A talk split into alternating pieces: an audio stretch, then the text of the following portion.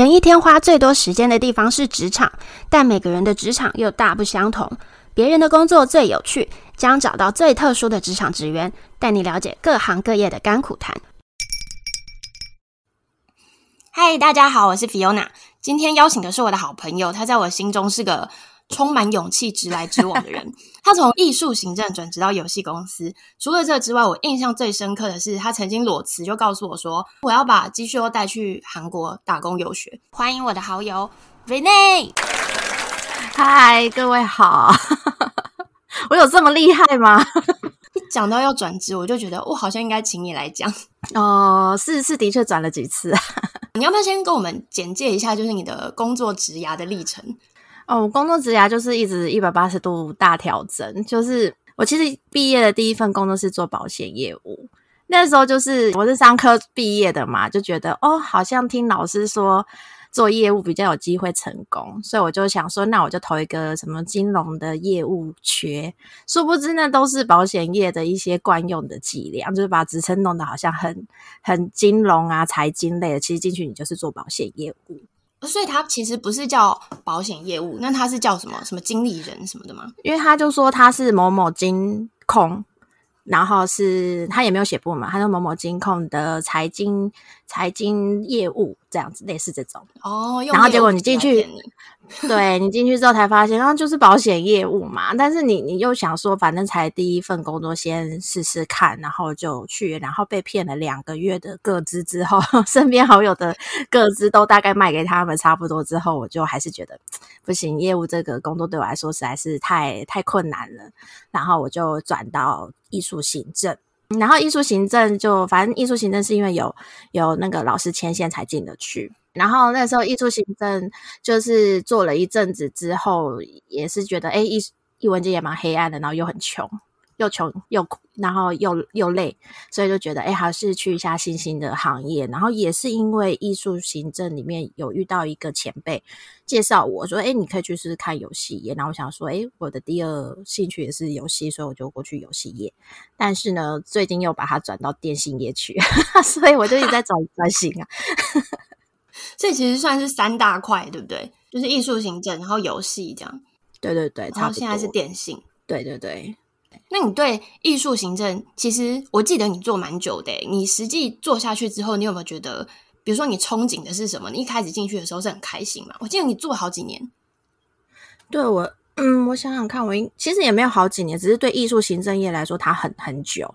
因为其实艺术行政就是一个很很消耗热血的一个行业，就是所有人进去啊，包含我自己，一开始进去，你一定是因为很着迷舞台上那些很光彩的地方，就比如说身为表演者，然后就觉得啊，我可以做舞台耶，我可以成为成，就是成就了一个很很棒的表演，或者很棒的一个节目给观众看，然后或者是我跟着这些艺术家们一起工作，然后后面我们成就了一个很棒的艺术作品，通常都大概是因为这些光鲜亮丽的的憧憬，然后你会进到艺术行政，但是事实上，其实艺术行政做的事情就是他们的保姆。就是你要帮他们订便当啊，帮他们订场地啊，然后没钱没钱做表演的话，赶快写个企划案跟政府要钱，或是跟企业讨赞助，大概是类似这些事情。然后最后你你最后终究也就是一个节目单上面的某某个执行制作谁谁谁，就这样。然后就是后面总监可能比如说，诶，可能舞台最后有时候那个剧团不是都会。呃，所有导演都跑到舞台上面跟大家说：“哎，鞠躬，然后谢谢幕什么？”不好意思，艺术行政的人是上不去的，真的。可是他，你真的要上去，他会拦你吗？就是没有那个习惯。就是艺术行政就是一个幕后在幕后，就是它很重要。可是它在整个表演圈里面，它好像可有可无。对，就是我，我不知道怎么解释。其实大家还是蛮尊重一些幕后人员的，可是你就会常去看剧的人，就会发现，永远就是导演谢谢的哦，演员谢谢导呃谢谢演员，谢谢导演，谢谢舞监，好谢谢 crew，不会有人谢谢行政的。可是其实行政真的帮整个表演处理非常多大大小小的杂事，尤其是一些狗屁倒灶的事情，其实都是艺术行政在解决的。那如果是这样子，比如说一个就是正常现在小的剧团，假设十人吗，或二十人，他们可能会有几个艺术行政啊？嗯、呃，很有可能都是校长兼撞钟，哎，就很有蛮多小剧团，其实就是呃那个发起人自己先身兼导演、身兼监制，然后身兼行政，都会这样做。哦、对，然后像我像你会有这个职务，已经是大很大的。对，通常通常大概是。至少十几人以上的那个工作室啊，或是剧团才会有一位，或是基金会才会有，就是对，才会有个艺术行政挂在那边。然后就大家就觉得，哎，十几人不是人也蛮少的吗？没有没有，对于剧团来说，其实十几也蛮多的。大部分大概三五人就一个团了，这样。没错，如果真的有去看过音乐剧啊，或是剧团，可能会发现，真的常常都是好多人演，就是不同的角色，就一位演多角色这样子。对对对，因为其实整个台湾的艺文界都非常的穷。其实我也不知道为什么大家会这么穷哎，因为其实你看票价，它的我们的每一场的一个票价最便宜可能六百块，那你去换算成看电影的人，六百块其实你可以看到很、嗯、很厉害的电影了。会不会是票房的关系啊？其实票房也还蛮常，听说可能哪些厉害的音乐会或者是哪些厉害的剧。在上的时候也是场场卖光，抢不到票啊！身为观众都抢不到票，所以我真的有时候就是也会扪心，就是在想说，我自己在做预算表的，我自己都会有点问号，说，哎，那所以这些钱都赚去哪里了？对对，会有这个问号。然后你做预算表都是赚钱的，对啊，一定赚钱才会做啊，没赚钱谁要做啊？对，所以其实我就有我自己觉得有呃，艺术行政往往都会是那种很热爱艺术的人，然后他可能不是。没办法做表演者，或者是他是从表演者身兼艺术行政，可是你就会发现，你就是在做一些灰头土脸的事情。可是公那个那个表表演又不能少了你，但是你永远都不会得到掌声。所以，蛮多艺术行政的人，最后可能就他没办法转成制作人的话，应该都会像我一样，就觉得，哎，这这个这个业绩可能我永远都打不进去，或是我永远没有办法成就某些我想要到的位置。然后就会就会直接离开了，尤其是他又非常的穷，就是其实算工时的话，真的比 Seven Eleven 打工可能还不如。就是我们那个时候大概每每周六日都要出去演出，出去演出就当然一定是一整天都耗在舞台那边。嗯，然后然后六日都因为大家六日才会看表演嘛，所以你六日都要卖给公司。然后可是，一到五。不是不是就让你休息哦，不是说哎，我礼拜天有做过活动，我礼拜一就自然休息休假没有，嗯、就是你要继续准备下一场活动，所以一到五就是做行政的作业，然后六日做活动，然后所以你大概每每周七天你都在工作，那你唯一没有工作的时候，就可能是表演跟表演中间有一两天的空档，然后你就可以稍微请个半天或是一天休息，这样还要请假？当然要请假啊，是吗？可是这样子一个月根本没几天假的感觉。对啊，没他就是会用补，有些有呃有制度的剧团或者是公司会会算补休给你，可是你就会发现你一你可能一季累积了一百多个小时，你没有一次可以休完呐、啊。然后他也不会算钱给你，这样，嗯嗯，他不会算钱给你，就是这样过了。你反正真的就是卖热血啦，没有没有热情，不要去艺术界，那真的是太糟蹋自己了。哇，那你还有朋友留在这个业界的吗？他们是什么样的人？就是热血永远磨灭不完的人吗？嗯、就是出来做身体健康的人，不缺钱的人呐、啊。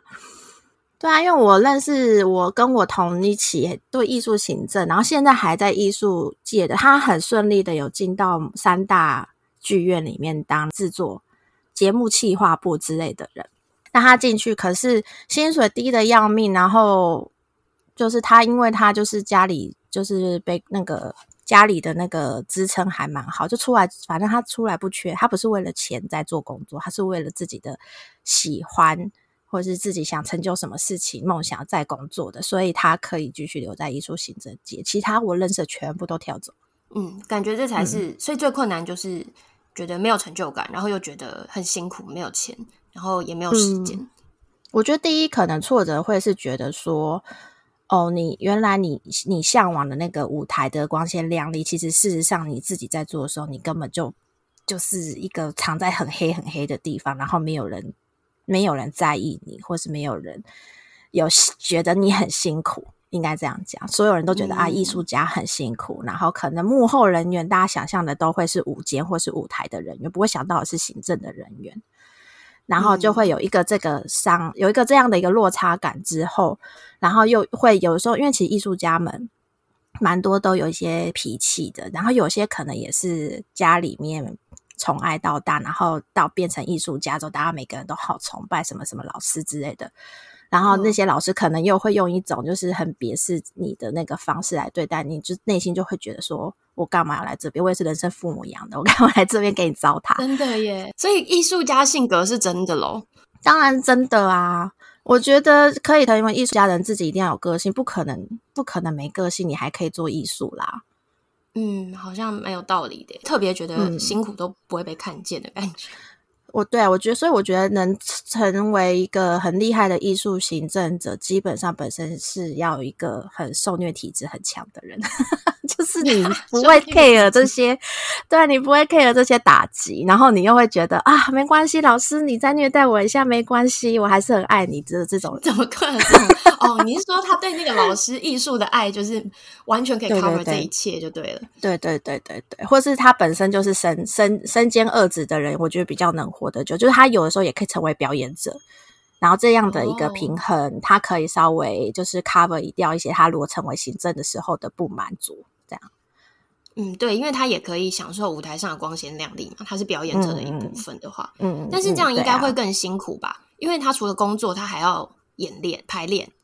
嗯，辛苦是辛苦，可是因为是自己喜欢做的事情，你不会觉得那个很辛苦，因为那是他热爱的事情啊。而且其实大部分艺术行政者都是身兼表演者哦，所以你那时候也有嘛，对不对？对啊，我那时候也有啊，有时候不是也会上台表演，对，然后可能别的演出资源做那个行政，我都我也是这样子来的啊，不然不可能做得久啦。如果你只专职做行政的人，你很容易觉得自己是个老妈子。其实，大家表演者在后台就是 stand by，然后在玩的时候，就是你也很难加入，因为你根本没有空。对，就是你在收拾他们的残局的时候，他们在那边，哎，太好了，我们做的好棒哦，谢谢大家。然后没人在乎的时候情景，就没人在乎你在旁边收便当。真的哎，这是你最后就是选择离开这个就是行政职的最后的，就觉得我撑不下去了，我要走这样。嗯，这是一个原因，但是我觉得最大原因是我去想象一件事情，就是，呃，因为我我最后在行艺艺术行政界，我虽然没有进到三大剧院里面，可是我就进到一个私人机构，也是蛮蛮大的机构当行，就是执行制作，嗯，然后那个时候里面就是。他们甚至还有分布到到其他国家去的那个程度，哦、所以你就知道他们那个对他们的版图真的做的很大。然后我就去看了一下，就是哦，所有艺术行政的最高最高的位置，那应该就是执行长了吧？对啊，嗯、就是他是里面就是我们所有行政里面的最最顶尖的人，然后可以跟艺术艺术家们同那个平起平坐的位置。然后我就看着他，然后我就去想说。我有想要成为，我有想要，我有在向往这个人的生活吗？我有想要成为他吗？然后我就看了一下他，他之所以可以当行执行长，他也是我呃完全没有结婚，搞到了四十几岁之后终于可以结婚的。他其实不是没有男朋友，他最后为了要结婚，他还得卡一堆他的 schedule，然后表因为表演太多了，太密集，他最后要卡到一个终于有一个 schedule 可以做的时候，然后就是他一边在面定。节目单一边还在包自己的喜饼，没有代理人吗？呃，就是我们行政基本上没有代理人制度啦，没有那个钱哦。因为我们通常都是一个人在做三个人的案子，所以你不会有代理人，嗯、因为大家已经做完自己的，就已经快死掉了，何况是还要代理别人。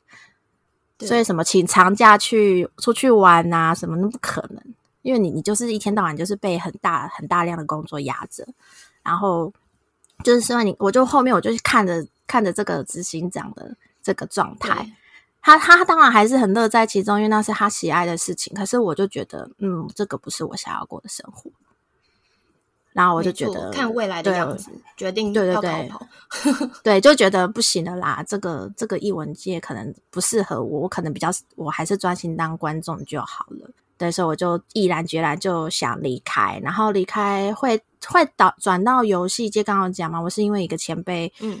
跟我讲，其实那时候也蛮妙的。我那时候其实想要转到游戏圈，根本就没有概念。我我也是只是个玩家，就有点像艺术行政的时候一样。我也是从个观众，然后向往，然后进到艺术行政界。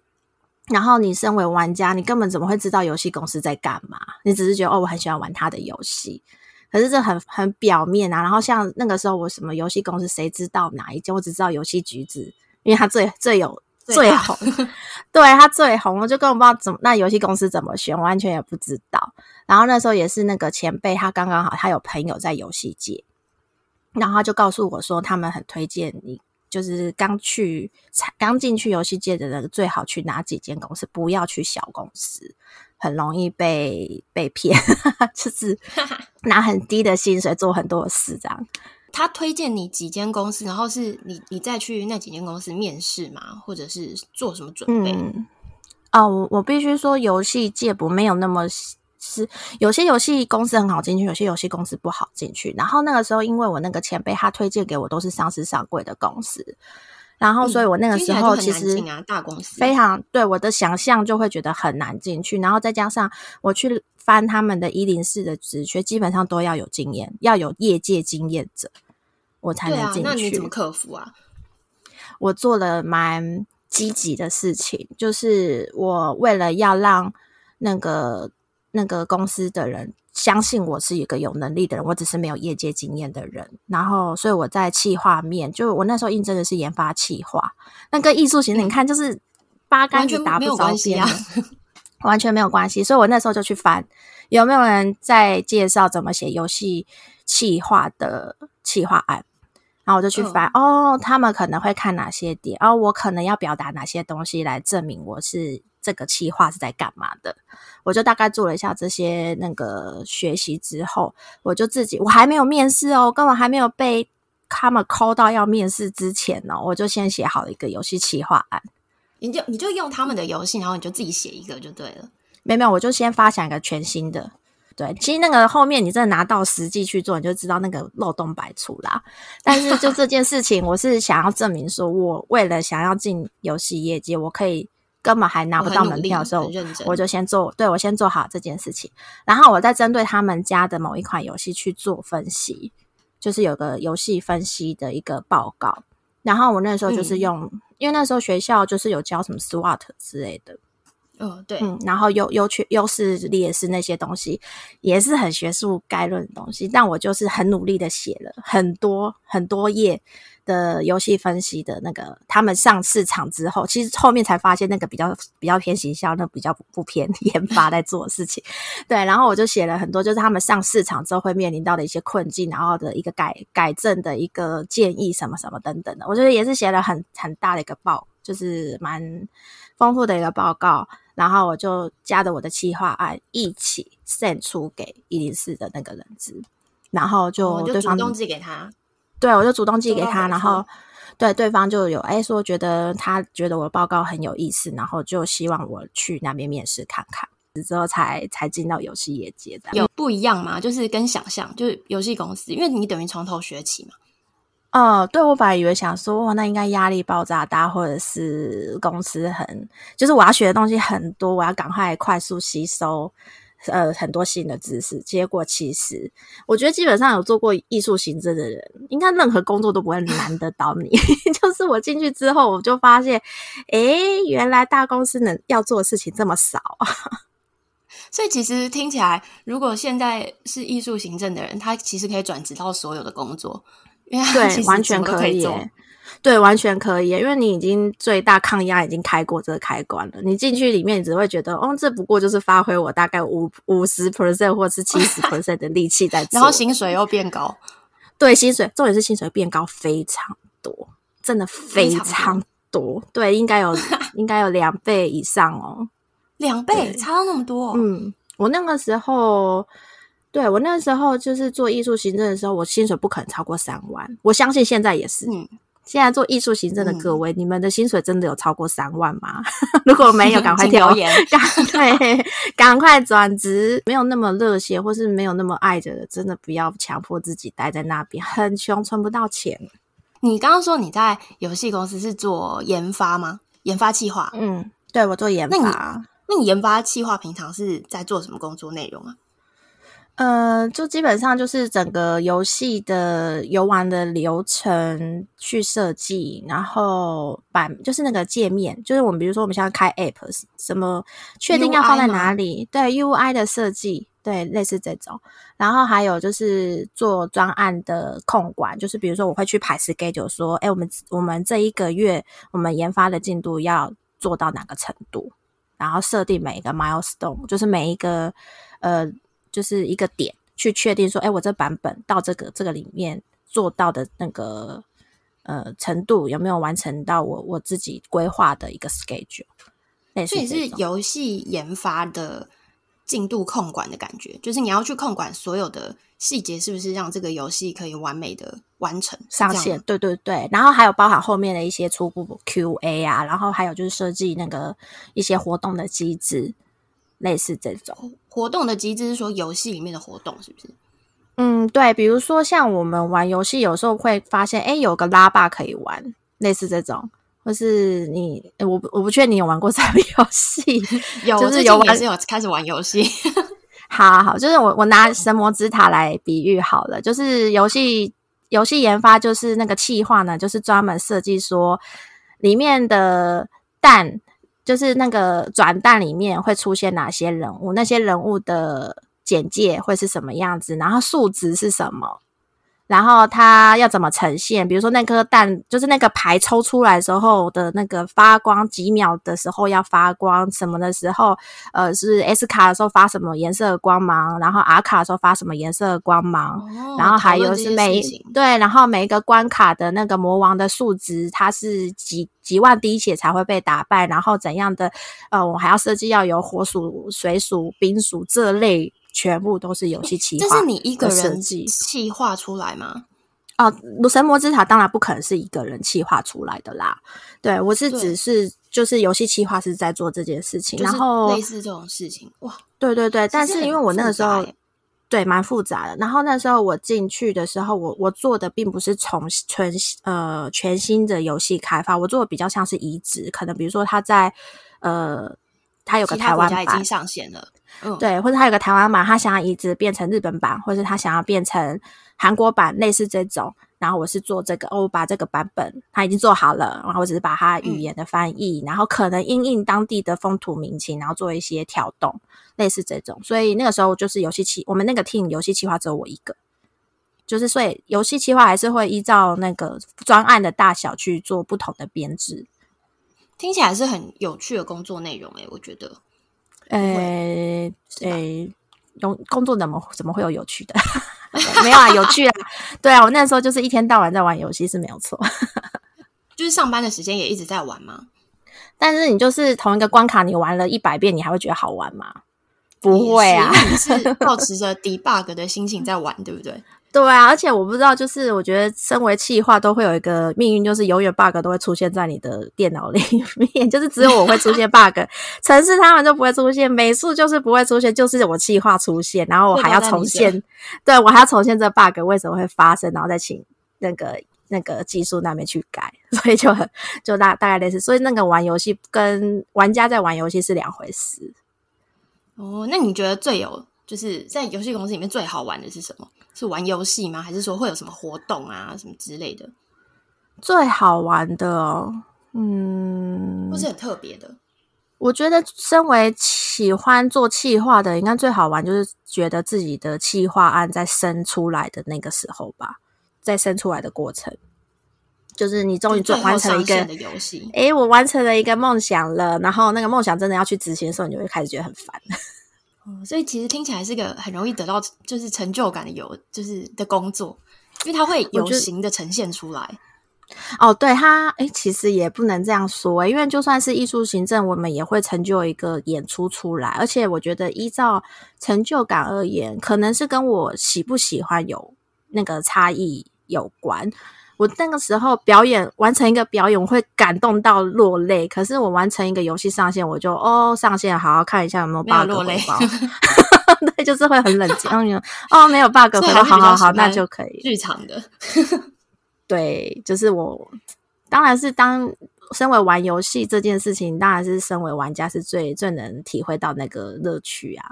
我觉得大家听到游戏业，尤其这几年游戏又那么行，他们一定会很想要知道，如果他想要应征这种类似游戏公司的工作的话，他们到底需要什么专业，或者是你会推荐什么样的人，就是很适合来尝试投递看看履历之类的。嗯，我觉得基本上一定要是玩家，可是你不能是太有梦想的玩家。呃，我所谓说不能太有梦想的玩家，就是呃，比如说。神魔之塔好了，你很爱玩神魔之塔，你爱到你觉得这些游戏人物都是你的孩子。然后，如果公司对他们做了什么样的改动，你会奋那个奋为他奋战到底的那种热爱，不要来游戏业界，已经无法沟通的那种程度。对，那是无法沟通，那个太有爱了，不要来游戏业界，你就继续当玩家，你的梦就会继续成真。因为进入游戏业界，你就会发现这些不过就是一个设定，这些不过就是一些数值。然后你做这些设定设数值，只是为了要让玩家买单，然后为了这个他，然后很爱这个角色之后来掏钱给你。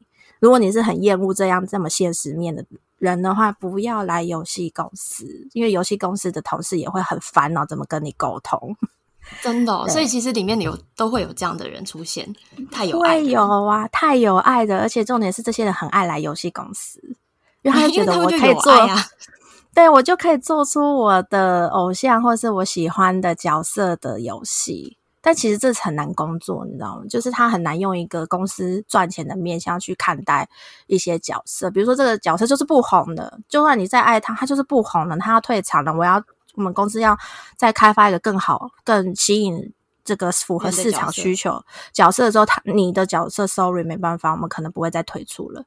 那如果是很有爱的同事，他可能就说：“你们怎么可以这样？我这么喜欢他。”直接崩溃，对，直接崩溃，说我不，有些还甚至就会任性说我不做了。然后公司好，你不做，我们再找别人来。就是会会有这种很离谱的事情，尤其游戏业界真的很多这种，就是那但他有点喜欢任性。最后当然是是没有啊，可是我我是必须说，这种做梦的人在游戏业界真的蛮多的。对，然后嗯、呃，然后我觉得游戏业有分公司嘛，就是会分很多不同的职能的人。因为我刚刚说的那种很有爱的人，通常都是研发。对，研发就是你可以有爱，可是你要有点活在现实社会这件事情，你还是要有这个这个活在活在世界的这个感现实感的人，会比较适合做研发。对，因为你你做的东西是为了拿拿来卖钱的，嗯，那只要会玩游戏，你觉得就就可以尝试吗？还是有有什么其他的技能？嗯，你觉得很？我觉得要。反正写程式当然会写，就是做做游戏，你会写程式，你当然就是要会程式语言呐、啊。然后你做研发企划，就基本上你要可以沟通，然后协调能。我觉得跟各个业界的研发企划或者是皮验都是一样，就你要能沟通，跨部门沟通，你要能呃控管时程，然后你要能就是写企划案，文字能力不能差，类似这种。嗯、然后呃，研发企划还有一个很重要工作，就是你的数数值的敏感度要够好。不然你去设计哪个等级升等，呃，比如说一一一升二的时候要很简单嘛，二升三慢慢慢慢越拉越拉越长的那些数据的那个器那个机制的设计，这件事情你必须要有敏感度，不能完全无感，或者是呃玩家升一级到升一百级都是一样的时间的话，那就不 OK。就是这种敏感度不好的人就不能做研发。然后我还有另外一个，就是我有做游戏的行销，然后行销基本上。呃，我认为也是最好，也是对游戏是有一点爱的人，不然你再去写一些呃行销的文案的时候，你根本没有爱，或是你根本不 care 这些角色怎么受到玩家的欢心的话，你写不出来让他们感同身受的那个宣传词的。嗯，对，所以我觉得，我觉得这件事情就是本身你。你对游戏，你对你卖出来的商品，你必须是要有感觉的，是很重要的一件事情。你根本没有兴趣去了解这个业界的人，你你何你如何去说服别人说我想要进这个业界？对，所以我觉得转职这这件事情是很重要。你首先必须对业界有一点基础的尝试，才再再说吧。对，没错。那你现在是在电信嘛？可是听起来我觉得游戏公司很好，而且还蛮适合你。你为什么后来又跑到又又决定转离开这个游戏公司？嗯，我觉得是产业的趋势变化。这这讨论有点深度，这可能真的只有业界人才感觉得到，就是。呃，我不知道台湾的玩家有没有发现这件事情，就是我们台湾公司出来的游戏能玩得到的类型只剩博，就是博弈类，可能麻将啊，什么老子有钱那种自有的游戏就对了。对，我们台湾自己公司自制的游戏，对，自产游戏只剩这种类型的，嗯、然后剩下的都可能是外来的。尤其大概九成的那个游戏都是来自于中国大陆那边出来的。这件事情不是不行，嗯，可是就变成是说，我们的我能贩卖的产品，我一律都要去跟别人要要来，就是啊，你可不可以卖给我，让我买到这代理权，嗯，我帮你在台湾卖，做做那个营营运这类的工作。所以，当今天这个国家不爽你，不卖给你了，你就没有产品发，没有产品发就是喝吃西北风，你就做不起来了嘛。对，然后再加上、嗯、我，我刚刚有说嘛，我们那个我们九成的游戏都是来自于中国大陆，然后人家中国大陆能不能就是跨国去投，他自己来做游戏发行，当然可以呀、啊。那他为什么一定要找在地的公司？我为什么一定要卖给你，再让你多抽个几成？代理商慢慢就不见消失了，也是因为他们买不到游戏，买不到游戏没产品做，你就没有办法赚钱，就只好公司拜拜。其实慢慢就可以，大家可以看到这个趋势啊。那如果只做就是博弈是没有办法撑起来的嘛？没有办法发展其他的形态嘛？台湾为什么只能做博弈啊？嗯，因为做博弈赚钱最轻松啊，而且就是做博弈的公司基本上已经有抓到那个什么样的一个数值设计，玩家都买单，然后他就一直换。比如说今都一都是拉霸机嘛，我今天就换成印度阿三的皮，嗯、或者我今天换成那个西部牛仔的皮，嗯、我就继续卖给不同人，他们继续玩拉霸，我继续赚很开心。里面城市码根本没改过，所以这就是博弈公司对这么容易赚钱的原因，嗯、因为他们已经找到一个很好的办法去赚这些赌客的钱了。然后这也是因为它开发时间又很短，它大概两三个月就可以换个皮再上了。然后跟我们这些代理商，我要去谈到一。一款游戏进来，我可能要花半年时间才能上在市面上市。那如果你真的是做那种 RPG 类，比如说《神魔之塔》，比如说那个天堂，那个可能都是做两三年，再烧两三年，甚至四五年的时间才能做完这一类的。游戏，而且你还不知道玩家会不会为这个游戏付钱哦，这都不知道。你觉得台湾老板哪一个人有这个底气可以撑住？说好两三年全部都在烧，所以我自己在后面在游戏业想要再找其他工作的时候，就发现哇，每一个公司都面临到类似的难处。然后当然工作的内容也是类似啊，就是我其实因为有小孩之后，我就不希望我的工作还必须常常加班 on call。然后必须要、嗯、工时太长、呃，工时很长的公司的工作，对。然后游戏业界基本上都是会工时很长，而且再加上现在大家都是上上手游嘛，所以资讯来的很快。嗯，他我那个以前在游戏业，大概就是我每天都要，我虽然七点下七点准时离开公司下班，但是我其实一直在路上，回家路上吃饭的时候。呃，可能做一些杂事的时候，我都在跟我无时无刻都在跟我的同事在在赖。现在游戏发行的状况怎么样？成本飙高了没？有没有降低了？要不要换素材？最后晚每天晚上十二点再跟老板报备说，老板，我们今天导入了多少玩家，花了多少钱？然后明天早上十点开始又重新一轮这这件事情，然后你要投入的心力非常的多，所以我最后就觉得，嗯，嗯，这不太适合一个有刚出生小 baby 的人。去的工作，然后我本来想说会不会是我之前待的公司才这样，然后我就发现，哎，我去不同的公司看了一下，每一个游戏公司就都问我说：“你可以接受加班吗？”然后我就知道哦，他们要加班，对，对，是常态。然后我就想说，那可能就没了。然后再加上我又觉得，嗯、呃，这个业界的趋势很难做了。想说，那我就转职，然后能进到电信业，真的也算是缘分。就是他刚好电信的这一个，我现在做的这个工作，他需要有游戏业的经历，不然我应该也没办法转这么快的转职。为什么需要有游戏业的经验呢？呃，因为他们的客户基本上都是游戏的玩家，透过我们账单代收来来玩游戏来付钱。对，所以我就会变得，哎，其实有游戏业界的经历会是一个加分的经验，不然其实一般业界应该很难，就是无痛的转职。就通常如果你想要转职的话，你你要么就是自砍薪水，要么你就是那个职称可能从很漂亮的职称变成专员，重新开始。嗯。这是对我我这个年纪人来说，其实蛮伤的。因为最近什么天下杂志啊，或者什么，他们都会一直恐吓大家说，几岁以上转职很很危险呐、啊。你觉得年龄跟这件事情有关系吗？哦，关系非常大哦。我以前就是二十二十四二十岁左右的那个世代的时候，找工作哪有这么难呢、啊？每次随便一找就三四个 offer 在等我去等我选要哪一个。对，然后当我三十几岁要去。去转职的时候，我发现，因为第一，你的薪水要求高了；第二，你面试的通常都是主管职，或者是资，至少一定是资深职，所以对方就会觉得你没有经验，我为什么要让你当我们的资深，或是为什么我要让你当这个 team 的主管，然后没有业界经验哦，就不太可能嘛。所以你进去一定是从专员做起，那你自己也就是。三十几岁，通常都要么小主管，要么厉害一点就中级的主管了。你可以接接受你本来从管人的变成被人管的吗？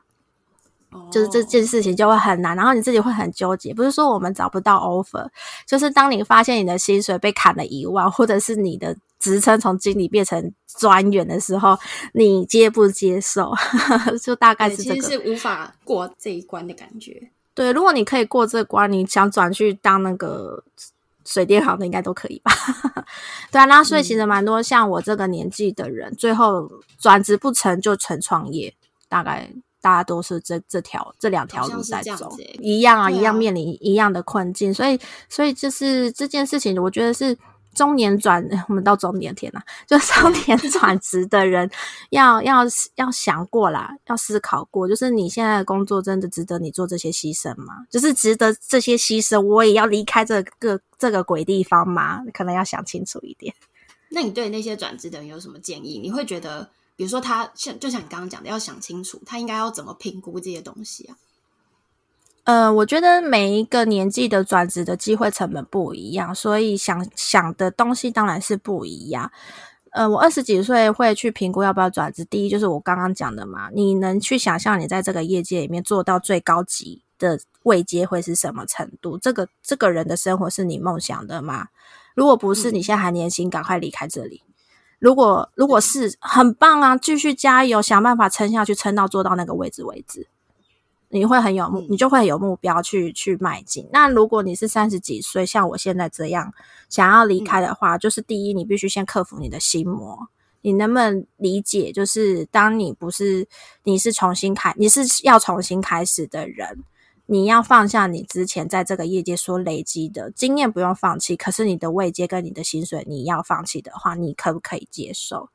然后，这个现在你在处，你正在你花了十几年在努力的这个地方，有烂到要你离开他了吗？要做好这样的评估，会不会你最后出去过了水之后，你还是好，我还是回来游戏业界好了？会不会有这一天？嗯、就是这个东西要想清楚。然后，当然不是说不能回来，我要去了就不不准再回来。没有，没有，没有，你就是都要去思考说，那我现在现阶段我最想要的是什么？像我，我，我转职，我最想要的不是说。我想要继续赚，很就是想办法再做到可能总监级啊，做到总经理啊。我想要的是一个稳定的生活。那其实你你做一些那个条件的筛选，能选的公司就大概这些，然后在这跟这些公司谈到一些薪水啊、工作内容，说这些东西可不可以承受？工作没有完美，没有十全十美的，但它必须要满足你的基本要求。如果这个工作没有办法满足你的基本要求，那你到底还在这里干嘛？因为我自己很讨厌遇到同事，就是一天到晚。在那边说，这个公司很烂哎、欸，这工作怎么这样子啊？这谁谁的主管怎么这样、啊？搞得我好想离职，我要离职，我要离职。但这个人可能讲了，对，两讲两三年，哎，你怎么还没离职？我都已经离开了，你怎么都还没离开？对，我就会觉得，那你，对啊，这种人就你就嘴炮嘛，那你就是抱怨型类型个性的人，然后我也劝告，就是大家离开这种人，不然你每天都好负面思考。我觉得应该说每一个。工作不是自己想的那么简单啦，而且我我发现有一些转职的朋友，他们很犹豫要不要转职，不是不是抱怨型的人物哦，他们会有一个很奇妙的思维是：我如果离开了我的 team，还该怎么办？我公司没有我的话，的会不会就撑不下去了？这种人物，麻烦你继续留在公司，因为你就是人公司不可。多的 的人才，只有你为公司这么对人，只有你才会为公司这么着想。你连自己的人生都可以算了，就变成第二第二选择。对，公司不能没有你这样。嗯，所以我觉得目前听起来应该是，如果要转职，年纪轻的话，其实是鼓励的啦。对啊，台湾的企业文化还蛮好的，是能接受，就是面试者是拥有多种。资资历的，当然我们还是会可能会去挑选说，诶，一一个工作可能不能，可能三三四个月就跳换一个，或是突然换很、嗯、一直换来换很大换来换去的，这当然还是会会被人家扛生。就可是我觉得台湾的企业基本上都还蛮允许，就是诶，你这个人的资历很很多元，因为像我之前去面试日本公司失败，他有一个很。我觉得还蛮打击嘛，就是我没有想到说，哎，原来日本文化这么差异这么大，就是他们同样要求十年经验的人，但他会希望你这十年经验都在同一间公司里，他不会希望你是可能二加三加五，不会是不会是这种类型的。所以我那时候就知道，哦，我永远不可能进到这个公司，因为他们要的是十年磨一剑的人。在同一个企业这么久的人，还有个很重要的是。就算你觉得这些转职跳得很大，但实际上你真正累积下来的技能，它其实还是会一直累积存在的，越来越成就你后续更完整的资历。我觉得这都很重要。我觉得还是要看每一个人有没有认真看待自己在这这一次的工作里面有没有一些能力的累积，或者是经验的累加，而且必须，嗯。我觉得有时候其实还是要把自己的履历摊出来看一下，说我这我现在这个履资历，在这个业界也好，或是在整个求职市场里面，我有没有竞争力？如果你发现其实我在这间公司待再久，我可能还是成就不了任何的作品，或者是成就不了什么能力去表现，说我在这间公司两年、五年累积到的东西，可以帮助你新公司做做某件事情的话，那那你的资历再长都没有屁用。对，所以我觉得其实就是大家在想说自己转职的时候，也可以去用这这个这个想法去切入，说，哎，那我是需不需要还要在现在这个这个位置继续花时间去累积这个经验，或是这个业界的资历？如果其实觉得，哎，我可能累积一年跟别人累积三年，呃，是差不多的，那你为何要累积到三年才离开呢？就是我会、嗯啊、我会是自己这样自自问自答之后才会就说哦好，那我确定了我要离开这里，因为我想要做其他我想要做的事情。就其实你每个你人生每一个转折点，你应该都会因为是有目标性，你才会去转转折嘛，不然你一定就是继续直直走啊，不会动啦。所以我觉得这件事情其实都是要看你在每一个关卡里面你遇到的。想离开的那个念头动机是什么？那你离开真的可以完成你的动机吗？如果只是因为公司老呃主管数落了你什么，让你很受伤哦，我好想离开这里的话，去思考一下，在其他公司遇到更机车的主管，如果也遇遇到也跟你讲这些话，你是不是又又要离职了呢？那如果是这样的话，我真的觉得那 只是应该自己要想办法提升，而不是就是靠离职这件事情去。去排挤掉你现在想离开的动机，就是就是这这类的一些这些思考是要先先先确定好，然后才去做一些转职的规划，或是去转职的一些研究，这样。嗯，没错。Renee，你自己也有 podcast 对不对？你要不要跟我们介绍一下？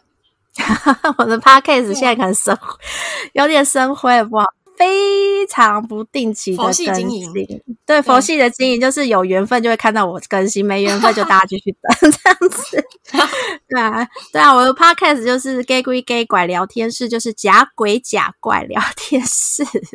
对，然后以初期是先讲鬼故事为主啦，可是后面就是因为鬼故事，我我其实我我收集的鬼故事都已经是我身边朋友真实发生的，就是我不是收集那种网络上的那个谣言类型的鬼故事，所以其实还是会收集上是有一些限呃限制，就是有会有天花板的限制，对对对，我还在努力的收集当中，但是后面对后面就是有在慢慢再加一些闲聊，不然。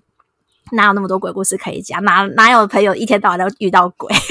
对啊，对，所以所以就是还有还有就是除了鬼故事之外，也是有一些闲聊，然后也有一些就是因为我现在身份的转变，然后有一些亲子类的一些闲聊的话题，然后对这主这些主题有兴趣的呃朋友们也欢迎可以来搜寻一下，在各大的那个 podcast 平台我都有上架哦。好，我欢迎大家也去听一下《假鬼假怪聊天室》。然后我们今天谢谢 Renee 跟我们分享那么多转职的东西，感感谢感谢谢谢大家不那个不嫌弃，感谢大家的收听。如果你喜欢我们的内容，欢迎订阅我们的 Podcast 频道。别人的工作最有趣，并分享给你的朋友们。如果有任何建议，都欢迎留言，也可以在简介处到我们的粉丝团或 IG 跟我们互动哦。非常期待大家的回复。拜拜。